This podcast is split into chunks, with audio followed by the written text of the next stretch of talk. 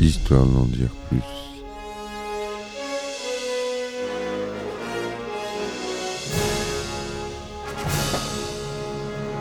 Eh ben attendez, on est en France. Allez, cul sec.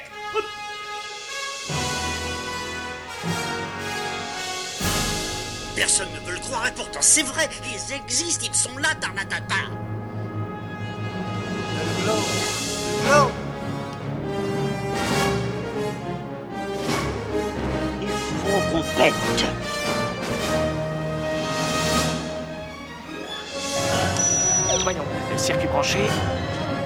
temporel temporisé.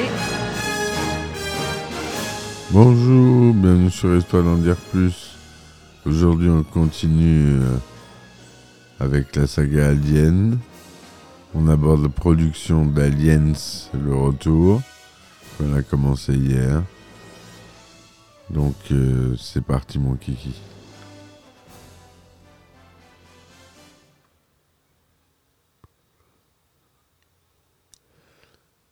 Donc, Aliens, on avait vu le résumé. Aliens, le retour.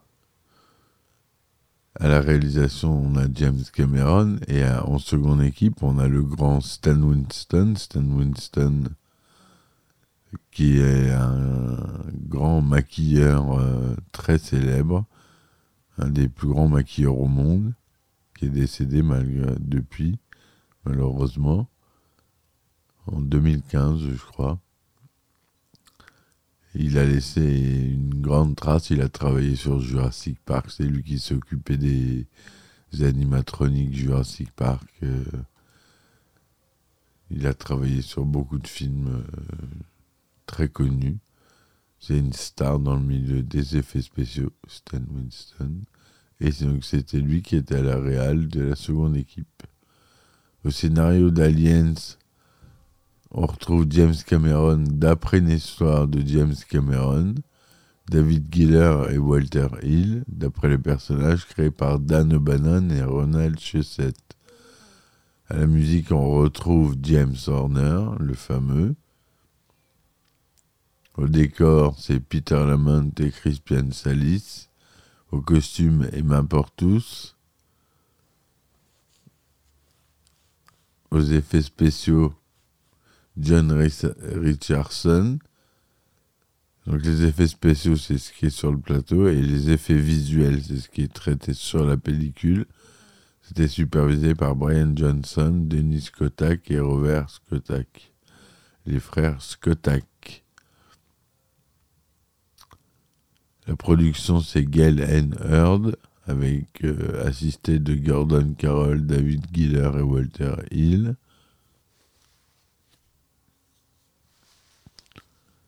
La production euh, est Brandywine Production et Pinewood Studio et aux États- aux États-Unis, la 20th Century Fox et SLM Production Group. Le budget est de 18 millions, 5 mille- de millions de dollars. Donc c'est un pays de production qui se trouve aux États-Unis et au Royaume-Uni. La langue parlée originale du film est l'anglais avec de l'espagnol. Ça a été tourné en version couleur de luxe, version 35 mm 1,85e Panavision, son Dolby stéréo mais mono. Il y a les deux. Et la version 70 mm qui sera toujours en 1,85e Panavision, son stéréo 6 pistes. La durée, je vous l'avais dit, euh, originale, elle est de 137 minutes. Et l'édition spéciale Director's Cut de 92, elle est de 154 minutes. Il est sorti aux États-Unis le 18 juillet 1986 et en France le 8 octobre 86. Aux États-Unis, il était interdit au moins de 17 ans, restricted. En France, interdit au moins de 12 ans. Comme d'habitude, on est un peu plus laxiste là-dessus. Sigourney Weaver, il retrouve le rôle du lieutenant Helen Ripley. X est joué par Michael Bean. Paul Reiser euh, joue Burke. Lance Eriksen, l'android Bishop, 341B. On retrouve euh, Bill Paxton qui joue le première classe Hudson, un de ses premiers rôles qu'il leur a fait connaître. Après le succès critique et commercial d'Alien, sorti en 79, le producteur David Giller, qui deviendra le producteur exécutif d'Aliens le retour, propose une suite. Toutefois, les dirigeants de la société de production 20th Century Fox y sont majoritairement opposés. Finalement, son projet est accepté lorsque la direction change d'équipe et qu'il propose que le film suive le modèle de Sans Retour auquel il avait travaillé et des sept mercenaires. Pendant ce temps, en 1983, James Cameron avait fini l'écriture du scénario de son futur premier film à succès, Terminator, et souhaitait, tout comme sa collaboratrice et future épouse Gail Ann Hurd, qu'Arnold Schwarzenegger y joue le rôle titre. Toutefois, Arnold Schwarzenegger est pris par le tournage de Conan le Destructeur pour les neuf prochains mois. Cela libère donc l'emploi du temps de James Cameron qui peut alors s'adonner à d'autres projets. David Giller, impressionné par le scénario de Terminator, lui demande d'écrire la suite d'Alien. James Cameron, grand admirateur du travail de Ridley Scott, soumet son brouillon de scénario à la Fox qui approuve sa vision et lui promet la réalisation du film si son Terminator se révèle de qualité. Lorsque Terminator reçoit des critiques positives à sa sortie en 1984, James Cameron est donc choisi comme réalisateur de cette suite. Il, raconte que la meilleure façon pour lui de respecter la vision initiale de Ridley Scott est de, de ne pas faire un remake ou un clone d'Alien, mais une véritable suite avec sa propre vision originale, empruntant les éléments les plus intéressants, comme le cycle de vie des aliens et les personnages de Ripley, tout en y greffant des éléments propres à la science-fiction, notamment une armée futuriste. Pour le design du film, Gaynell Hearn et James Cameron embauchent les artistes conceptuels Sid Mead, qui est une légende du genre, et Ron Cobb, qui en est une aussi. Sid Mead dessine initialement le vaisseau Sulaco avec un aspect sphérique, ce qui déplaît à James Cameron qui trouve que cela le rendra difficile à filmer. Sid Mead réimagine alors le design, le design en fonction des recommandations du cinéaste. Il devient alors un vaisseau très allongé ressemblant à un lance-roquette qui transporte un lance-roquette qui transporte des trucs. Le véhicule et l'équipement sont imaginés avec un aspect industriel, contrairement à d'autres œuvres de science-fiction jusqu'alors comme Star Trek. La navette et le tank APC dans le film sont des véhicules inspirés de la guerre du Vietnam, encore très présents dans la conscience américaine. En effet, la navette mélange les aspects de l'avion de combat F4 Phantom 2 et de l'hélicoptère AH-1 Cobra. Les armes du film sont de véritables armes, à balles à blanc, bien sûr, décorées pour leur donner un aspect futuriste. Les fusils Pulse Rifle sont des Thompson SMG modifiés, greffés à l'extrémité de fusils à pompe Frankie Espace 12 afin de créer l'effet lance-grenade incorporé au fusil. Les Smart Guns de Vasquez et Drake sont des mitrailleuses allemandes MG42 maniées par les acteurs grâce à un système de Steadicam et décorées de parties de motocyclettes. L'équipe récupère également un vieux tracteur de pushback d'avion utilisé par la British Airways pour le tank APC. Le véhicule pesant 75 tonnes, l'équipe doit retirer environ 35 tonnes de plomb, reconstruire l'intérieur et renforcer le plancher des scènes de tournage. Les scènes interprétant les marines sont ensuite la liberté de personnaliser leurs armures et leurs armes en fonction de leur rôle. L'équipe choisit une centrale électrique abandonnée à Acton, dans la banlieue de Londres, pour tourner les scènes à l'intérieur du réacteur nucléaire, car la centrale offrait des couloirs grillagés et rouillés qui correspondaient à la vision industrielle et sale souhaitée. En ce qui concerne le design des créatures, les créateurs souhaitent respecter le design d'origine de Hans Rudi Giger, Giger, on dit les deux. Pour le premier film, il ne se réclame toutefois pas son aide en y apportant quelques modifications. Le chest-buster du film est d'un aspect moins larvaire que celui dans Alien. Il possède notamment des bras lui servant à s'arracher du torse de sa victime. Le plus grand changement de, design est celui des, aliens adultes. Dans le premier film, l'alien possède un crâne lisse et translucide, alors qu'ici, Cameron préfère une, texture plus rugueuse. Le corps des costumes d'aliens sont peints avec des couleurs relativement lumineuses, ce qui les fait ressembler à des costumes de squelettes. Toutefois, sous un éclairage adéquat, ceci donne l'impression de relief plus réaliste. Cameron créa le design de la reine alien, qui était la seule créature sans précédent dans l'art de Giger, ainsi que celui de l'exosquelette motorisé que Ripley utilise pour la combattre à la fin du film. James Cameron était très intéressé par le personnage féminin fort d'Hélène Ripley, et il envoya son scénario à Sigourney Weaver, qui tournait alors en France, afin qu'elle reprenne son rôle d'héroïne principale.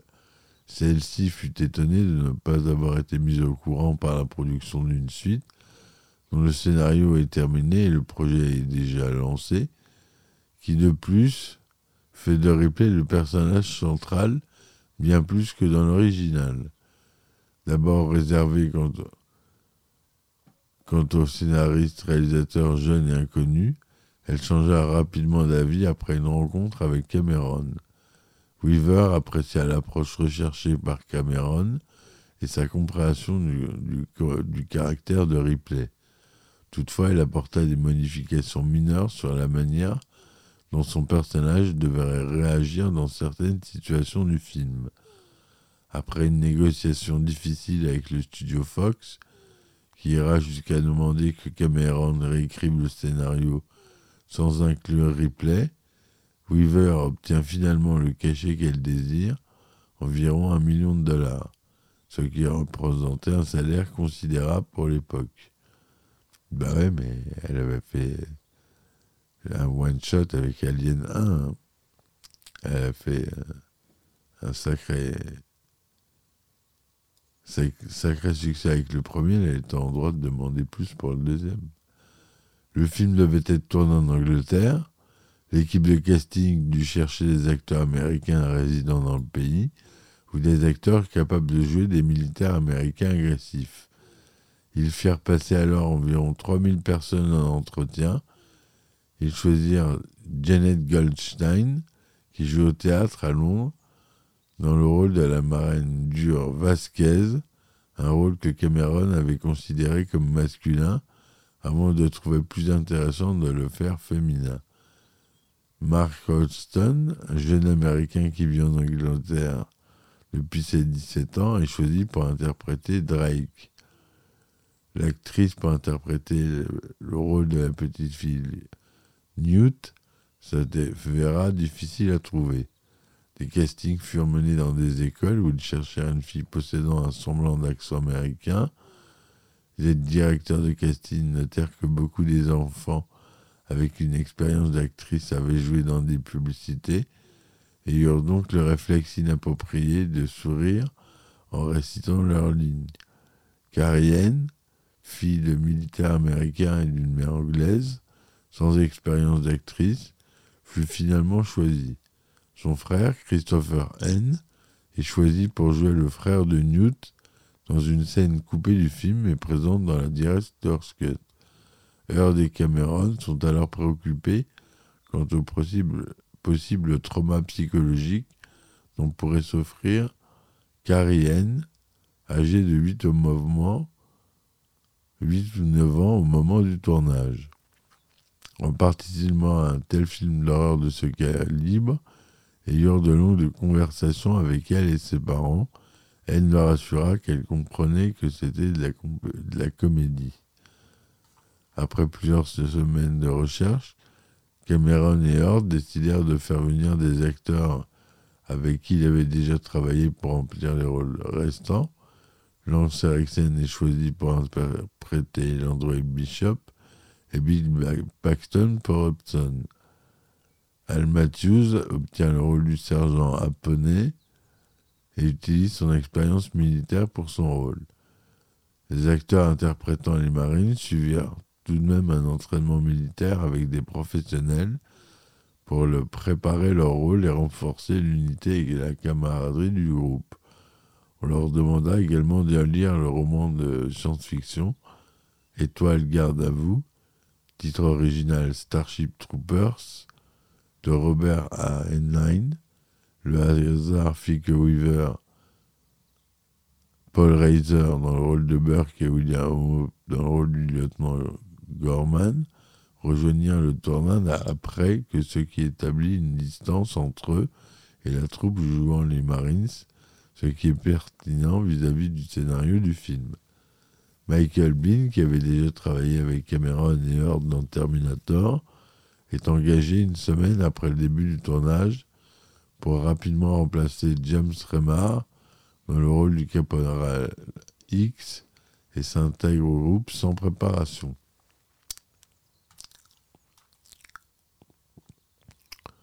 Le tournage débute fin 85 au Pinewood Studio en Angleterre. Il est marqué par des tensions entre l'équipe américaine et l'équipe anglaise, attribuées à un clash culturel. James Cameron, on voit notamment le premier directeur de la photographie anglais dont le travail ne correspondait pas à sa vision. Il éclairait trop les scènes par rapport au goût du réalisateur et estimait que celui-ci ne le laissait pas faire correctement son travail. De plus, l'équipe anglaise, admirative du travail de Ridley Scott pour le premier Alien, ne voit pas d'un bon oeil qu'un jeune cinéaste canadien, aidé d'une équipe américaine, reprenne sa création. L'équipe anglaise travaille alors de manière très traditionnelle, relativement décontractée, interrompant le, le travail par de pauses régulières ou prenant de longs déjeuners, ce qui contraste avec James Cameron, un réalisateur dynamique et très exigeant, soumis à de fortes contraintes budgétaires. Lorsque Cameron et Galen Heard licencient le premier assistant, l'équipe anglaise va jusqu'à les menacer d'une grève. Pendant le tournage, il y a eu quelques accidents mineurs, notamment lorsque le personnage Drake tire le lance-flamme vers le tank APC où se trouvent les autres marines. Les acteurs respirèrent le gaz toxique du décor en plastique brûlé et suffoquèrent pendant quelques instants. Le tank APC, difficile à manier, provoqua également plusieurs incidents sans causer de blessures graves aux membres de l'équipe. Pour le tournage des scènes dans la centrale électrique abandonnée, l'équipe dut nettoyer l'amiante, prendre des mesures de la toxicité de l'air et même distribuer des médicaments. Sur le plateau de tournage, Sigourney Weaver est surprise par l'omniprésence d'armes à feu. Bien que le scénario qu'elle avait lu ne le cachait pas, cette situation provoque chez elle un cas de conscience, puisqu'elle a notamment milité contre le port d'armes aux États-Unis. James Cameron l'a fait s'entraîner dans un stand de tir pour qu'elle se sente plus à l'aise avec leur maniement. L'actrice aurait d'ailleurs utilisé cette aversion pour les armes à feu lors de son interprétation, estimant que Ripley n'est pas une guerrière qui éprouve du plaisir à utiliser une arme, ce qui la distingue des Marines. Les dernières scènes filmées sont celles de Ripley qui secourt Newt. Ainsi, les deux actrices, Sigourney Weaver et la jeune Carrie sont les seules restantes pendant les derniers mois du tournage. Elles se surnomment alors les orphelines et développent une forte complicité. Carrie Ann considère Sigourney Weaver comme une mère de substitution alors que sa famille ne pouvait pas venir la voir autrement que les week-ends. Selon Sigourney Weaver, les scènes de fin avec Newt étaient parmi les plus difficiles physiquement de sa carrière, puisque pendant plusieurs mois de tournage, elle devait porter à la fois haine et des armes très lourdes, le tout dans un froid glacial. Ainsi, pour certaines coupures, Weaver portait un mannequin léger de haine. Les effets spéciaux. Pour les effets spéciaux, James Cameron et son équipe utilisèrent plusieurs techniques permettant d'éviter le dépassement du budget ou d'utiliser l'image numérique. À cette époque encore insatisfaisante, et comme la perspective forcée avec des maquettes miniatures, l'utilisation de miroirs, de câbles, d'animation en volume ou de projection arrière, il filme notamment une maquette de vaisseaux ralentis pour ensuite accélérer la bande pour rendre leur mouvement réaliste. Aussi, l'explosion thermonucléaire vue de l'espace à la fin du film est essentiellement une ampoule recouverte de coton. James Cameron et Elgen Earl embauchèrent Robert et Denis Stotak pour les effets spéciaux, qui avaient déjà travaillé avec eux sur des films de Roger Corman. Ils restaurent d'abord le modèle miniature du vaisseau extraterrestre du premier film Alien, afin de le photographier et d'utiliser les images dans des séquences du film. Ils font ensuite construire dans les studios Pinewood une miniature 1 cinquième du complexe colonial où les bâtiments font entre 5 et 8 pieds de haut et 30 à 40 de longueur. L'arrière-plan du complexe, le ciel nuageux et sombre de la planète, est en fait une peinture qui entoure le modèle. Il récupère avec des débris, des débris brûlés et rouillés d'autres productions du studio afin de les utiliser comme des débris pour décorer le complexe. La maquette du vaisseau Sulaco fait 6 pieds de longueur et est construite pour n'être vue que d'un seul côté. La navette est également construite en miniature à 7 pieds de longueur, taille 1 douzième. Le véhicule terrestre qui en ressort est une maquette télécommandée de très petite taille. En plus du véhicule taille réelle, une autre grande maquette est utilisée dans d'autres séquences en gros plan. Pour la séquence où la navette s'écrase, ils utilisèrent des maquettes descendant des câbles jusqu'au sol et équipées d'explosifs. Cette séquence est filmée quatre fois au ralenti. Elle est ensuite utilisée en projection arrière afin que les acteurs puissent jouer la scène où ils réagissent à l'explosion de la navette qui se déroule à l'arrière-plan. La scène où la, reine alien pond des, œufs s'avère particulièrement difficile à filmer.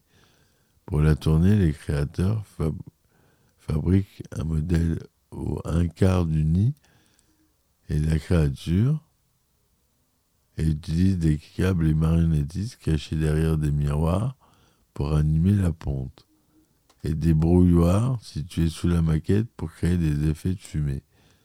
Les marionnettistes et des câbles sont également utilisés pour animer en temps réel des séquences où la maquette de la reine marche et son combat avec l'exosquelette motorisé.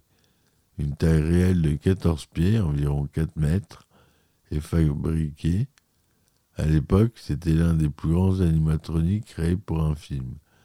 Elle est suspendue par une grue, ses bras conduits par deux marionnettistes situés à l'intérieur du mannequin, son corps et sa tête étant contrôlés par des presses hydrauliques, et son visage par des câbles. Jusqu'à 16 marionnettistes ont été nécessaires pour la contrôler. L'exosquelette, motorisé en taille réelle, est également suspendu par des câbles et contrôlé par Weaver à l'aide d'un marionnettiste situé à l'intérieur de la machine. Des animatroniques ont également été utilisés pour le mouvement des facehuggers pendant la scène où Ripley Newt se retrouve enfermé avec deux de ses créatures. Les créateurs fabriquent une demi-douzaine de facehuggers aux fonctions différentes. Certaines ont des doigts robotisés, opérés par six ou sept marionnettistes. Et lorsque Ripley lutte contre un facehugger qui essaye d'atteindre son visage, en vérité, les fils électriques de la marionnette sont disséminés le long de la manche de Sigourney Weaver jusqu'au marionnettiste qui opère le mouvement de la créature. Le facehugger qui court est opéré grâce à un système complexe. La marionnette est tirée par un câble au sol, ce qui fait tourner la roue située en dessous de la marionnette et active le mouvement des doigts. Pour tourner cette scène, Cameron emploiera également des techniques de stop motion et d'action inversée. Les aliens adultes sont interprétés par des cascadeurs costumés. Cameron souhaitait que les actions soient simplifiées par rapport au premier film afin de faciliter la mobilité des cascadeurs. Des séquences où les aliens rampent sur le plafond sont filmées à l'envers et lors de sauts ou de mouvements verticaux, l'utilisation de câbles est préférée. Des mannequins de taille réelle sont également fabriqués pour les aliens qui doivent exploser sous les coups de feu ou être écrasés par les véhicules. Ces mannequins sont également placés dans des positions contorsionnées pour imiter un aspect insectoïde. Voilà ce que je voulais vous dire sur ce film qui a reçu une bonne critique. 84% sur Metacritic et 97% sur Rotten Tomatoes. C'est pour dire. Il a reçu euh, un peu plus de 85 millions de dollars aux États-Unis et plus 45 euh, à l'étranger. En France, il a fait 7 millions d'entrées, ce qui est beaucoup. Entre 1986 et 2017, Alien le Retour a été sélectionné 32 fois dans diverses catégories et a remporté 16 récompenses. Notamment les Saturn Awards. Ils ont gagné beaucoup de Saturn Awards. Notamment ceux des effets spéciaux. Et les Oscars des meilleurs effets spéciaux et du meilleur montage sonore.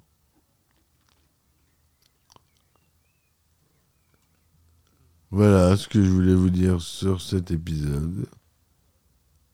C'était tout pour Aliens le retour. On verra. Euh, je ferai sûrement les autres Aliens, s'il n'y a pas de raison. Je vous dis merci de m'avoir écouté jusque-là. À très vite pour un nouvel épisode. Supportez-moi sur mes différentes plateformes. Laissez-moi des likes, des commentaires, s'il vous plaît, si vous voulez que j'aborde un film en particulier. Et je vous dis à très vite. Ciao, ciao. Histoire d'en dire plus.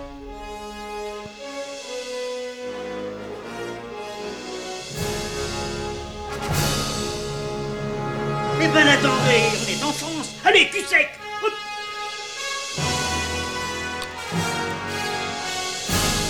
Personne ne veut le croire et pourtant c'est vrai, ils existent, ils sont là, Tarnatata.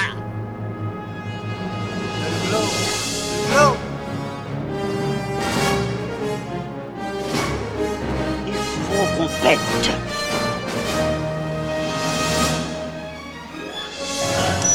Voyons, circuit branché, convecteur temporel temporisé,